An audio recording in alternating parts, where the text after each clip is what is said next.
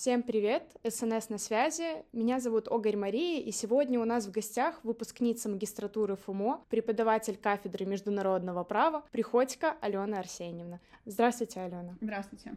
В переводе с английского этот термин означает «учебный судебный процесс». Догадались ли вы уже, о чем идет речь? Конечно, сегодня мы поговорим о мудкортах. И Алена Арсеньевна, ввиду богатого опыта участия в мудкортах, поможет сегодня с этим разобраться. Итак, начнем. Чаще всего о мудкортах рассказывают именно первокурсникам, и как бы вы могли объяснить в простых словах, что такое мудкорт? А, ну, вообще, мудкорт — это соревнование по международному праву, поскольку есть разделение на частное право, публичное право, также европейское право. Это соревнования по, соответственно, различным отраслям права. Как правило, там есть две стороны. Это прокурор и обвиняемый, либо же это истец и ответчик. Соответственно, команды выступают за определенную сторону, приводят свои аргументы, и это все происходит в игровой форме, но судьи сидят в мантиях, то есть все как в настоящем суде. Особенно, я думаю, что если это студенты международного права, все смотрели сериал «Форс-мажоры», и можно попробовать также поучаствовать, представить себя замечательным юристом, от решения и вообще аргументации которого зависит судьба какого-либо человека, либо государства. В принципе, когда окунаешься в эту атмосферу, кажется, что это все реально, и что твои подсудимые на самом деле существуют, и ты государство mm-hmm. защищаешь на самом деле настоящее.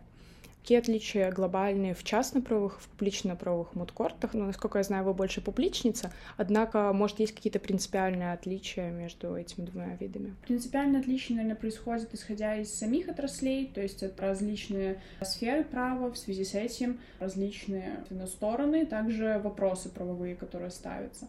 То есть публичные правовые больше касаются ответственности государств, каких-либо иных нарушений норм международного права, частно-правовые больше по субъектам, арбитражу, таким моментам. То есть э, основные различия как раз-таки происходят из сфер да, международного права. А на какие еще деления делятся публично-правовые мудкорты? Я бы назвала это как э, отраслевые и универсальные, которые касаются вообще всех вопросов, в принципе, сфера ответственности, гуманитарное право, там, экологическое право и так далее, либо отраслевые, которые касаются только одной отрасли, как, допустим, Мудкорт э, имени Жана Пикте, который касается только гуманитарного права.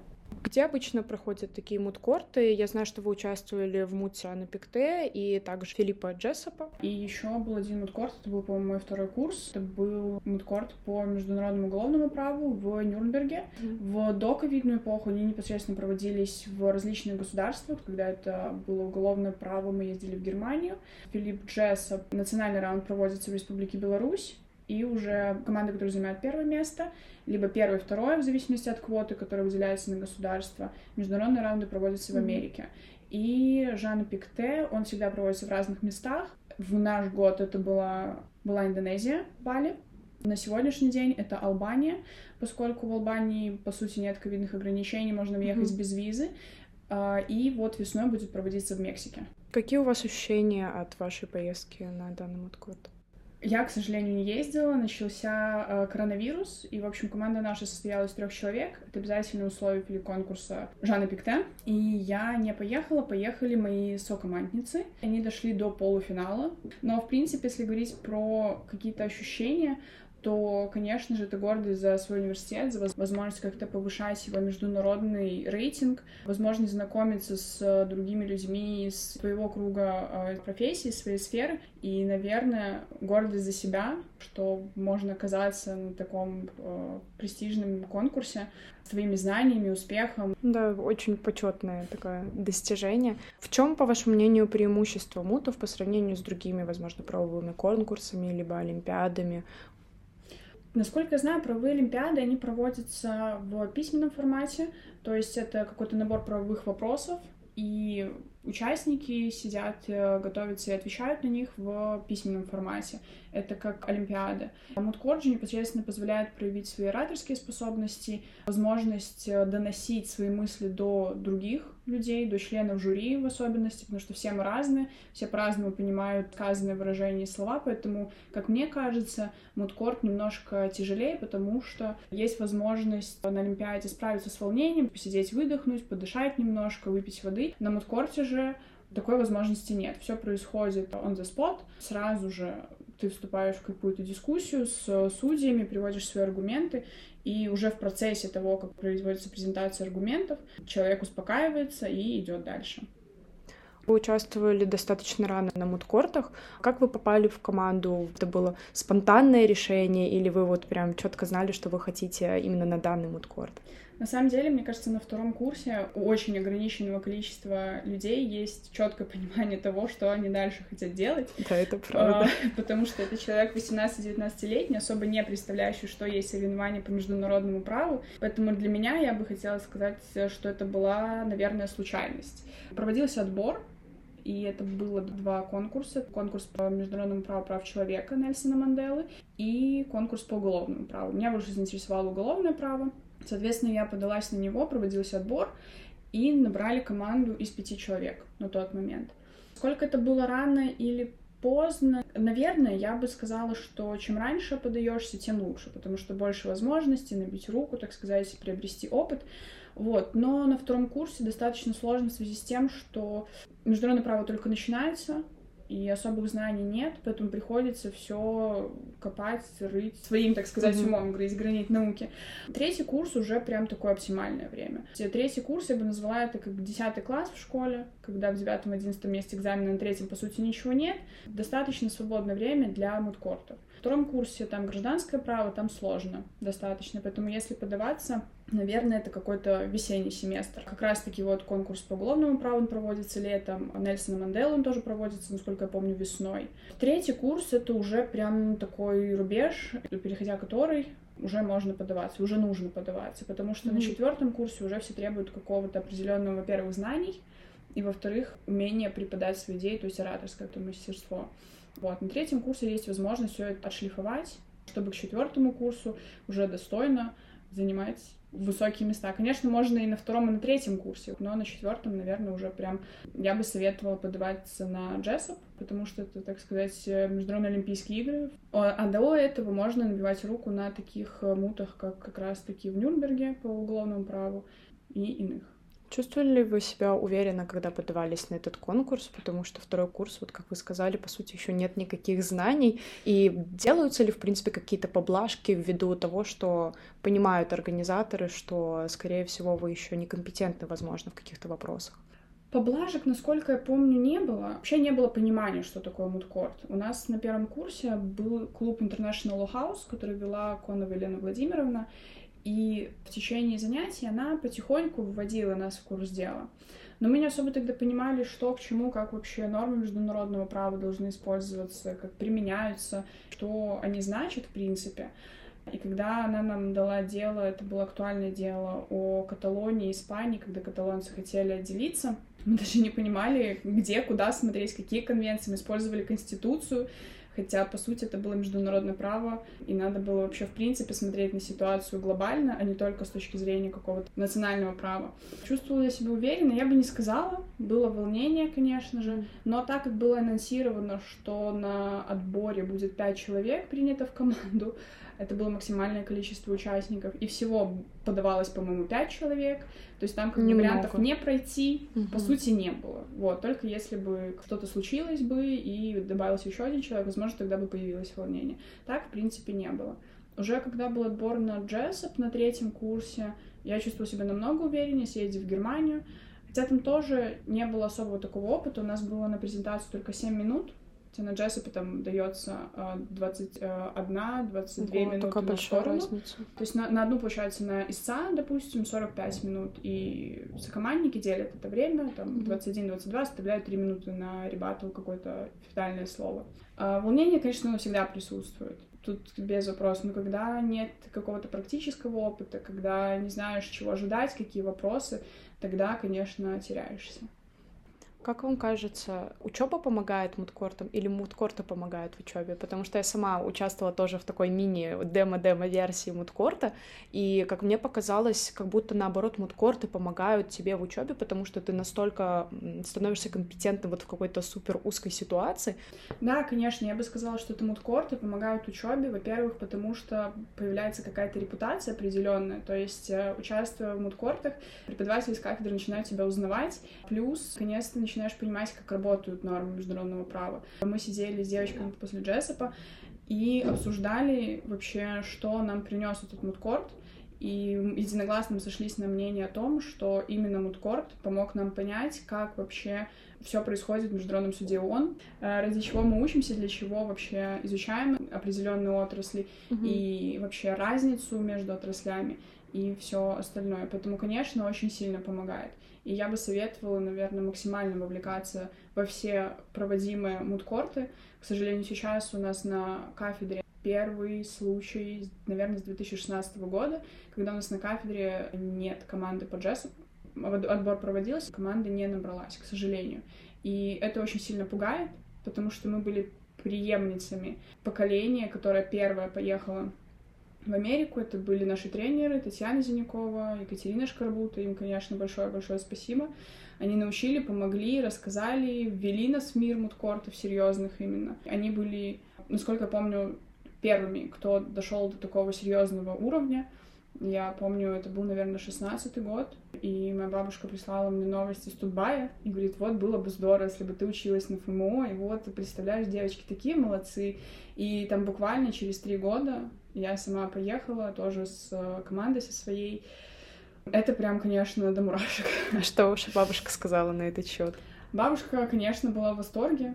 Все поддерживали, вся семья максимально и это было какое-то грандиозное событие. Но это очень тяжело. Да, это почет, это уважение, это повышение твоего статуса, но учитывая, сколько времени на это все уходит, это невозможно писать словами. А где-то, я не знаю, учитывая всю подготовку, где-то 4 часа в день, кажется, что это немного, но в процессе обучения понимаю, что каждый час на счету, особенно когда начинаются тренировки. Я помню, мы тренировались на ФМО, и мы где-то в 7 часов начинали тренировку, в 9 закрывался ФМО, мы шли в маэстро, и там нам давали комментарии Сузи, то есть мы где-то до 11 часов, практически через день, сидели в университете. Перед национальным раундом за неделю мы каждый день сидели. Там, конечно, были нервные срывы, и очень сложно было. Но мы все прошли, конечно, хорошим уроком, но это очень сложно морально. Поэтому надо быть готовым к давлению, даже со стороны самого себя.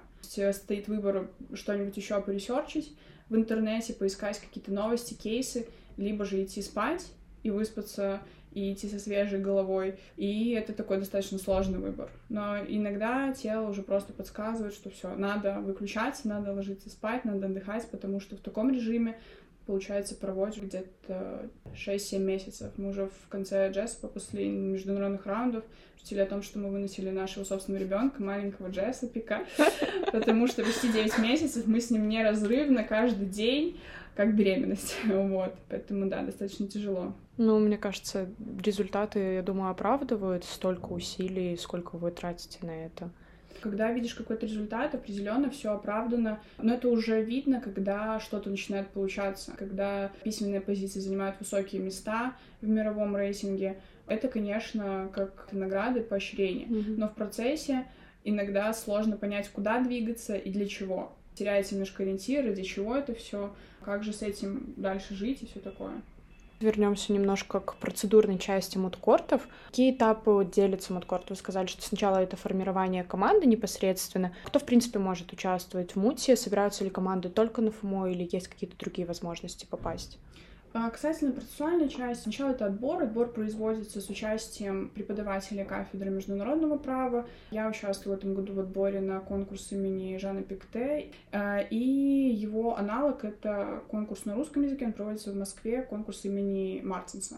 И, в принципе, отбор э, как стандартная процедура. То есть высылается какое-то дело, участники готовятся, и потом они выступают за какие-либо стороны. В дальнейшем уже начинается непосредственно подготовка. Вообще зачастую первым этапом является подготовка письменной позиции.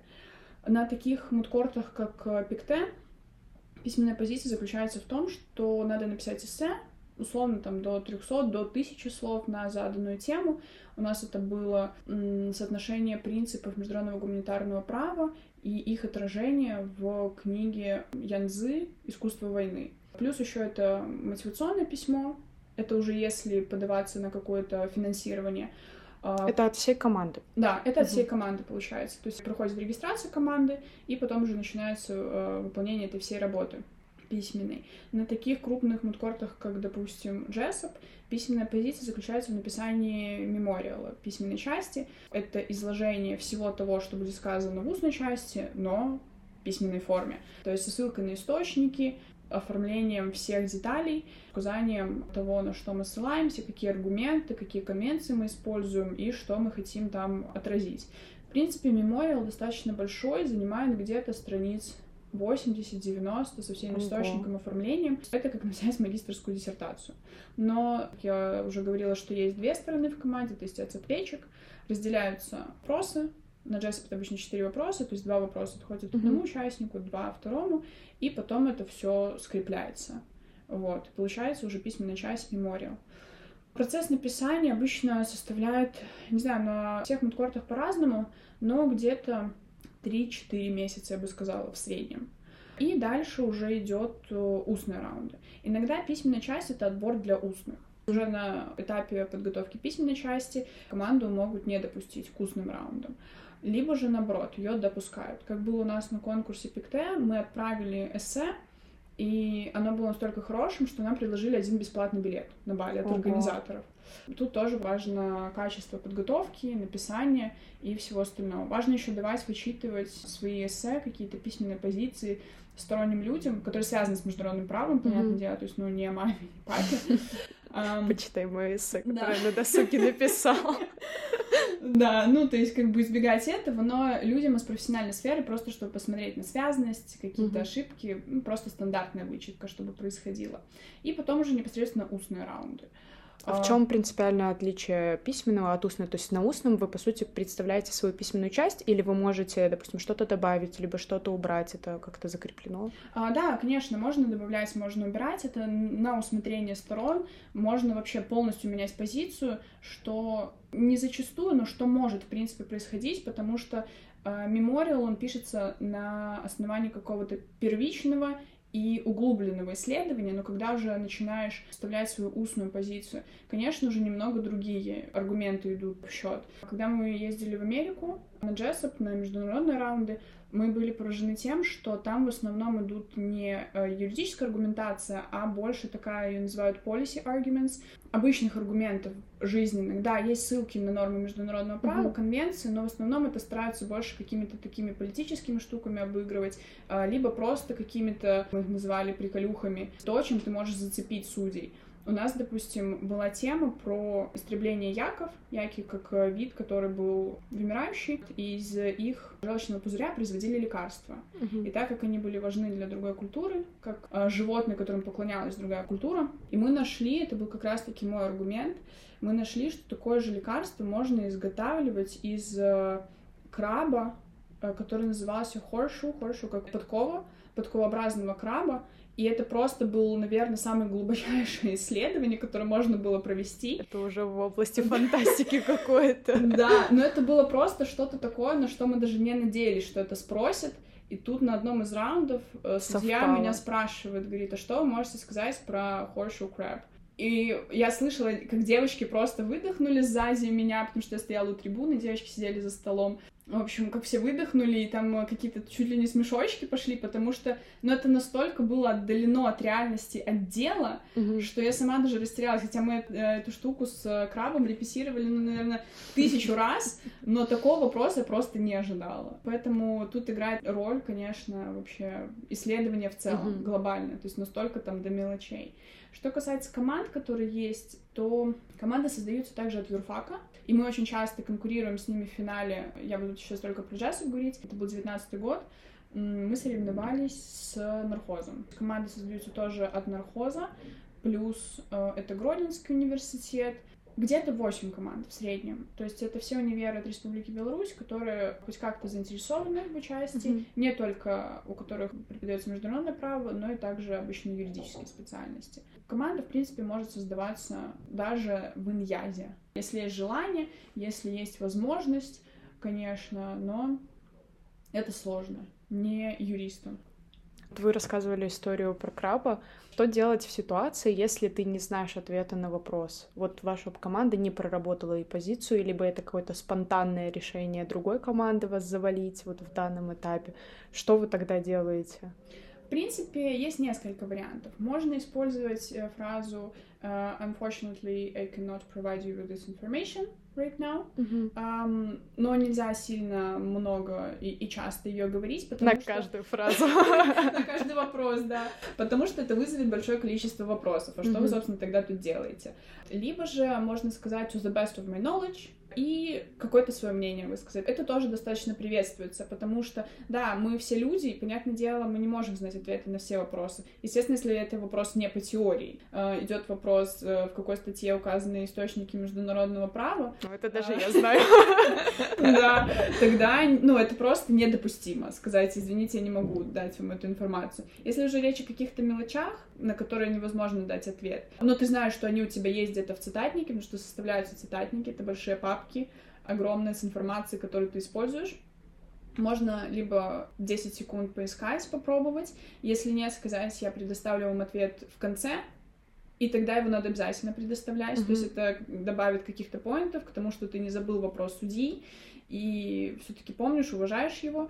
Э, Либо, если вообще это тупиковая ситуация, прям точно знаешь, что ни в цитатнике, ни в голове ничего нет, просто сказать, ну, извините, я не могу, к сожалению, вам предоставить эту информацию. Нам еще говорили, что если сокомандник знает, как ответить на этот вопрос, он может э, потом в процессе либо ребатл, ребатл это как ответное слово, либо просто в процессе своей речи сказать, что да, вы задавали такой вопрос, и мы можем вам предоставить такую-то информацию. Мгм. А, Тогда это тоже как э, знак какого-то уважения, в принципе, я думаю, что добавит баллы. А что делают остальные участники команды? Вы говорили, есть где-то три, есть Мгм. пять, получается, выступают два. А, В зависимости от э, самого мудкорта. Часть команды, э, как всегда, команда делится на... В среднем это две части. Истец и ответчик. Есть раунды, в которых выступают только истцы, они представляют свою позицию. В это время ответчики просто сидят, слушают, э, записывают вопросы, может, перенимают какой-то опыт у другой команды, смотрят, на что они акцентировали свое внимание. Если же это ответчики, то они просто ждут э, выступления истцов сначала, потом уже непосредственно представляют свою позицию. В это время истцы, не находясь за столом участников, которые нап- напрямую участвуют в этом раунде, они просто находятся э, не то что в зрительном зале, просто сзади ставятся стулья, и они наблюдают за ходом игры. У нас всегда, то есть у нас на Джеспе было 4 человека, а всегда за столом находилось 3. Мгм. Два человека непосредственно за сторону выступали, и один в качестве либо моральной поддержки, как у меня это была Алисия Иванова, не знаю, будет она слушать или нет, но, в общем, она успокаивала, помогала, э, где-то цитаты подавала. Человек этот э, либо помогает какими-то источниками, либо Мгм. просто успокаивает, говорит, все хорошо, все классно, смотри, у них отстойный аргумент, мы приведем намного лучше, мы это отобьем на раз вообще. Либо же это какая-то посильная помощь во время ребатла. Мгм. То есть человек записывает аргументы сторон и перед- потом передает одному из участников для того, чтобы он отбил, чтобы участник сосредоточился непосредственно на своей речи, на своем выступлении. Этот человек просто выступает в роли секретаря, как-то помогает. У нас всегда, в принципе, находилось за столом три человека, четыре уже нельзя, да, четыре было много, но вот три это такое Мгм. идеальное количество, я бы сказала. А как складывается результат? Получается, отдельно выступают истцы, отдельно ответчики, и результат общий засчитывается? Или выбираются лучше среди истцов ответчиков? Каким образом финальный результат складывается? А, Финальный результат складывается из представления истцов, представления ответчиков плюс баллов за письменную позицию. То есть письменная позиция тоже оценивается судьями, баллы передаются в так называемом э, отчетном листе, где они суммируются, и по итогу делается какое-то решение. Это либо команда проходит в одну 32 если мы говорим про джессов, Мгм. а, либо это просто продолжение какого-либо участия, либо команда просто выбывает. Но есть определенное количество раундов, которые команда должна пройти. Мгм. По-моему, это минимум 4. На пиктеп, по крайней мере, так, минимум 4, потом уже решается, э, идет ли команда дальше. И на Джессоп это то же самое. Четыре раунда команда играет, потом подсчитываются баллы. И у нас это было объявление в баре каком-то американском, где нам поставили кресты черные на руки, потому что нам не было 21 года. И... Интересное место проведения. Да, да. Ну, в общем, всех собрали, там было два этажа, и мы всех слушали. Они объявляют, получается, 32 команды. Когда называют каждую команду, это просто шум невероятный, все радуются, все смеются.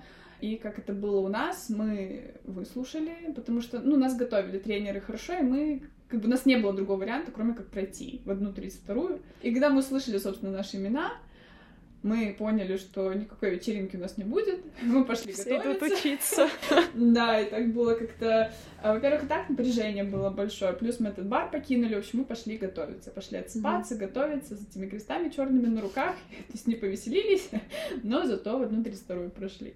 Какой результат самый высокий вы достигли с вашими командами?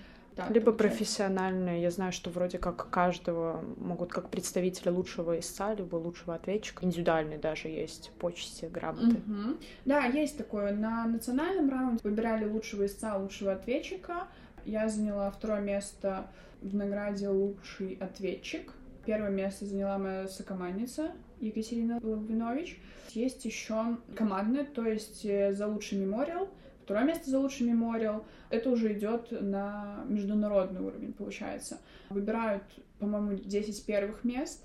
Лучший мемориал истца, лучший мемориал ответчика, лучший командный мемориал, то есть это просто по общему количеству баллов. Там есть награждение за командную работу. Мы прошли у нас есть табличка Octa Finalists, Octa как одна восьмая. Также у нас четвертое место за лучший мемориал ответчика и, по-моему, десятое место за общий мемориал. Девочки, которые нас тренировали, насколько я помню, у них второй лучший мемориал. Сейчас тут команды, а, насколько мне не изменяет память, со 160 стран. Это очень И престижно. По итогу результат, конечно, впечатляет. Это правда. А, насколько я знаю, мудкорты — это очень дорогостоящее мероприятие. И каким образом происходит распределение затрат? Я также знаю, что есть возможность финансирования. Как это было в вашем случае? Может, какие-то расходы смогли покрыться? Сначала вообще составляется смета расходов. Смета включает в себя перелет, проживание, еду, конечно же. Потраченные нервы. Потраченные нервы хорошо бы. А, суточный тоже включает в себя. Вообще производится кол. Мы рассылаем письма спонсорам, которые готовы нас профинансировать. Зачастую всякие IT-команды заинтересованы в том, чтобы развивать международное право, либо же кто-то является выпускником специальности и Мгм. хочет помочь. Допустим, когда был Jessup, нас финансировала Coca-Cola, IBA и Object Style. Сразу несколько. Да, то есть, ну, как бы лучше ставить ставку на несколько. Во-первых, перелет э, тоже стоит достаточно дорого. Проживание в Америке это вообще отдельный пункт э, питания. Поэтому изначально составляется смета, но, конечно, участники должны быть готовы к тому, что финансирования не будет. Это, наверное, ключевой пункт. Если, допустим, финансирования не будет, готовы ли родители? Я думаю, что вряд ли у студентов самих э, получится покрыть эти все затраты. Готовы ли родители в случае чего выдать какую-то определенную сумму? И очень часто эти суммы достаточно высоки. Хорошо, когда есть спонсоры, хорошо, когда люди понимают, числяют деньги. Э, Мы безмерно благодарны. Мы делали Мгм. даже видео, снимали напротив Капитолия в майках Object Style благодарственно говорили всем спасибо, потому что это на самом деле очень ценно. Мы понимаем, что не всех могут так э, профинансировать. Гродненский государственный университет ГРГУ сам финансирует поездки из собственного бюджета. Мгм. У нас это больше производится за счет сторонних инвесторов. По поводу ПИКТ у нас было настолько хорошее эссе, что вот нам предложили один бесплатный билет в Индонезию. Это, конечно, просто тоже нереальная сумма, что в Америку, что в Индонезию. Также там был очень большой взнос, который должны заплатить участники. В принципе, взнос, э, во взнос входит проживание, питание, возможно, какая-то оплата, часть идет на работу судей, но Мгм. это очень-очень редко. Сколько я помню, нам взнос с 1200 евро снизили до 200 или 300, что-то такое, Ого. и его заплатил Андрей Козик, и за что ему тоже большое-большое спасибо. Он отнесся с пониманием и дал денег. Посольство Швейцарии очень сильно помогло, потому что это мудкорт по гуманитарному праву, соответственно, Швейцария, родоначальница вообще Мгм. Красного Креста, тоже отнеслись с пониманием, тоже дали нам денежек. И барон э, Тимати Ланскрот, кажется, он учился в Индонезии, и мы писали просто в посольство, написали Павлу Мацукевичу, он нас непосредственно координировал, говорил, куда нам лучше написать. Мы писали письма на немецком, и он нам ответил, ну, его помощница, точнее, сказала, да, что барон будет очень рад там, предоставить Мгм. вам финансирование, вот эти вот два билета покрыть, э, потому что он учился в Индонезии целый семестр, понимает, насколько это важно. Вот, меня сейчас говорю, до сих пор у меня какие-то мурашки, потому что, ну, человеческая доброта в этом случае, она, конечно, безгранична. Просто чтобы каким-то студенткам из Беларуси покрыть э, проживание, перелет. Ну, это, конечно, дорогого стоит. Мгм. Вот, поэтому он тоже помог очень сильно, мы тоже писали благодарности. Зависит, в принципе, от позиции университета в этом случае, плюс от возможностей. Но очень много компаний оставляют такие письма без ответа. Допустим, Мгм. писали в Lux Visage, Biocosmetics, мы готовы были Мы там- все запомнили. мы готовы были там накраситься всеми тенями э, компании, просто чтобы нам дали денег на поездку. Писали, что мы так часто пользуемся вашей продукцией на международных раундах, будем пользоваться вашей красной помадой, потому что мы такие вот юристки замечательные. Но нас проигнорировали, ничего страшного, это, наверное, любой путь встречает какие-то сопротивления, поэтому главное не унывать, если не получается, надо пробовать просто разные способы.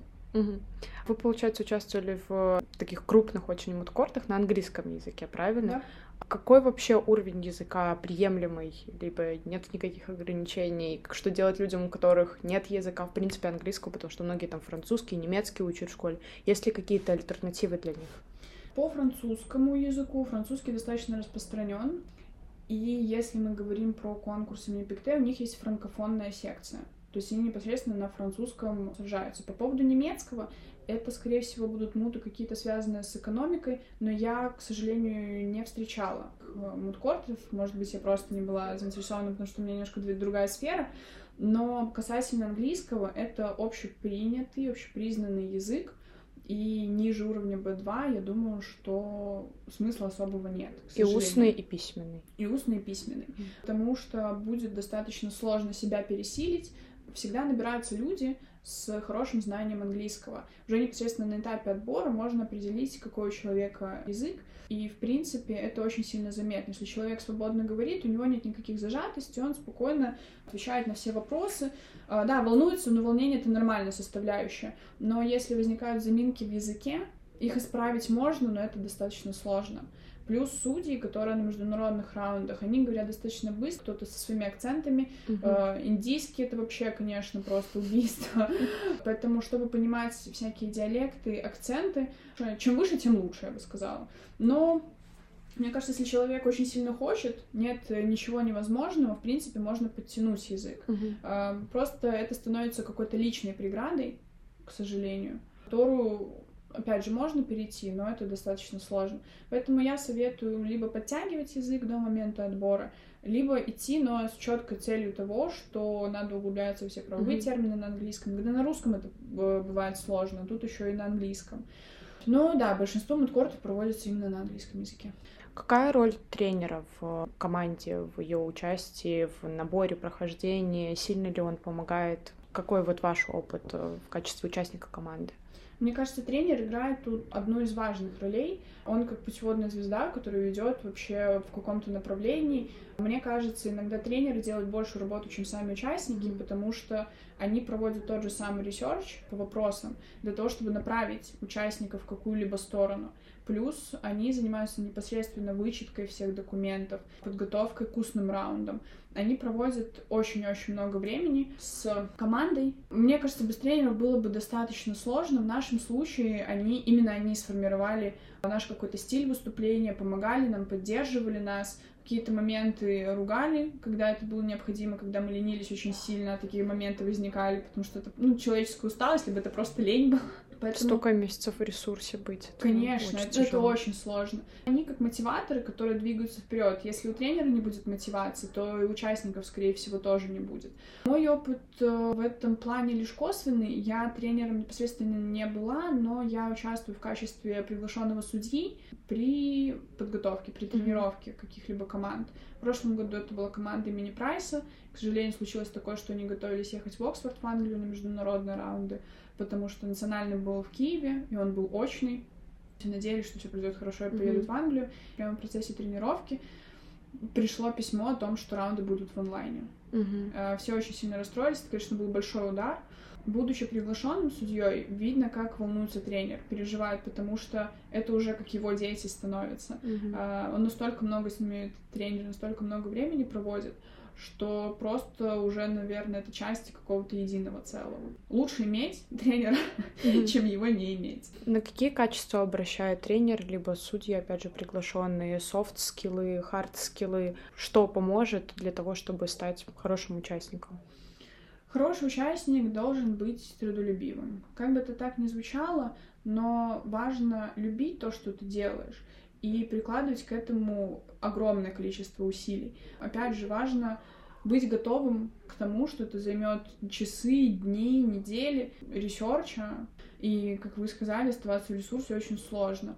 По поводу skill ов, вообще, в принципе, как э, уже было сказано, английский язык, наверное, это первое, на что можно обратить внимание, потому что при представлении позиции, когда это происходит там 7-10 минут, очень сложно понять, и подготовленном дома кейсе, очень сложно понять, насколько ты умеешь research ить. Поэтому я бы в первую очередь обращала внимание на презентацию, как человек себя ведет, как реагирует на вопрос, насколько он смущается, не смущается, становится страшно, впадает в панику, потому что и такое бывает, и это mm-hmm. очень заметно. То есть важно держаться, сохранять холодный ум и продолжать делать то, что ты делал.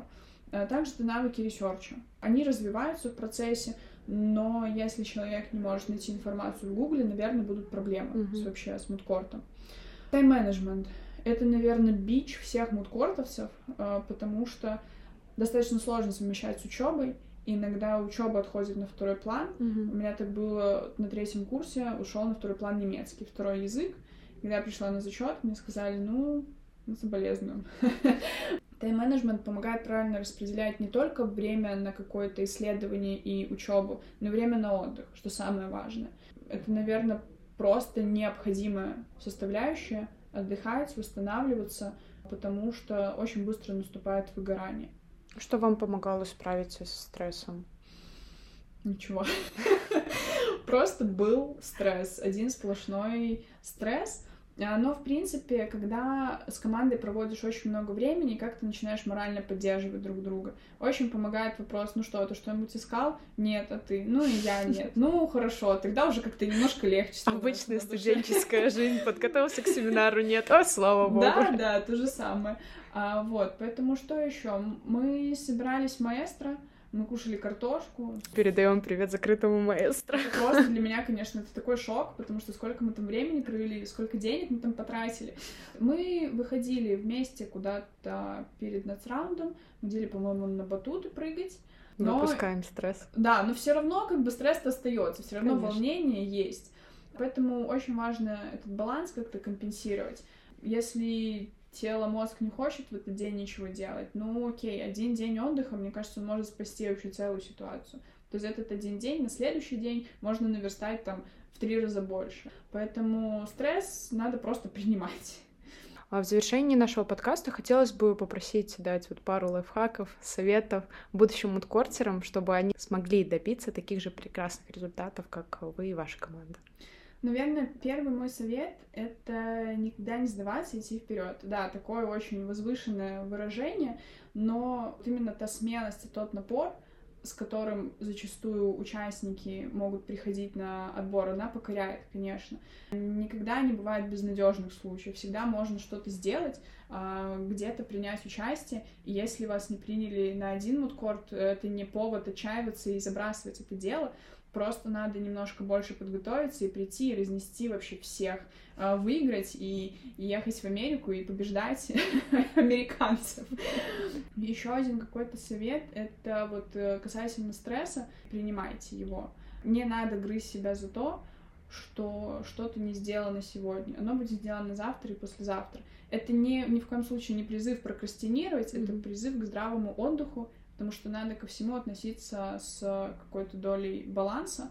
Везде должно быть все взвешено. Бывают неудачи на самом мудкорте, уже вот когда стоишь за трибуной и понимаешь, что все, это вообще не твой день, язык не поворачивается, на английском говорить вообще не можешь, уже тут э, на русском, кажется, всех бы послал и ушел. Но нет, э, так не работает. Стойкость, которая вырабатывается mm-hmm. в процессе тренировок, она должна присутствовать всегда. Поэтому тренировки, тренировки, еще раз тренировки но опять же соблюдая баланс. Хотим сказать слова поддержки и передать удачи будущим удкортерам. Спасибо большое за а, наше интервью, за ценный опыт, который вы с нами сегодня поделились. СНС надеется, что все наши слушатели смогли разобраться в таком интересном явлении, как мудкорт. Подписывайтесь на наши социальные сети. До связи с СНС. Всем спасибо.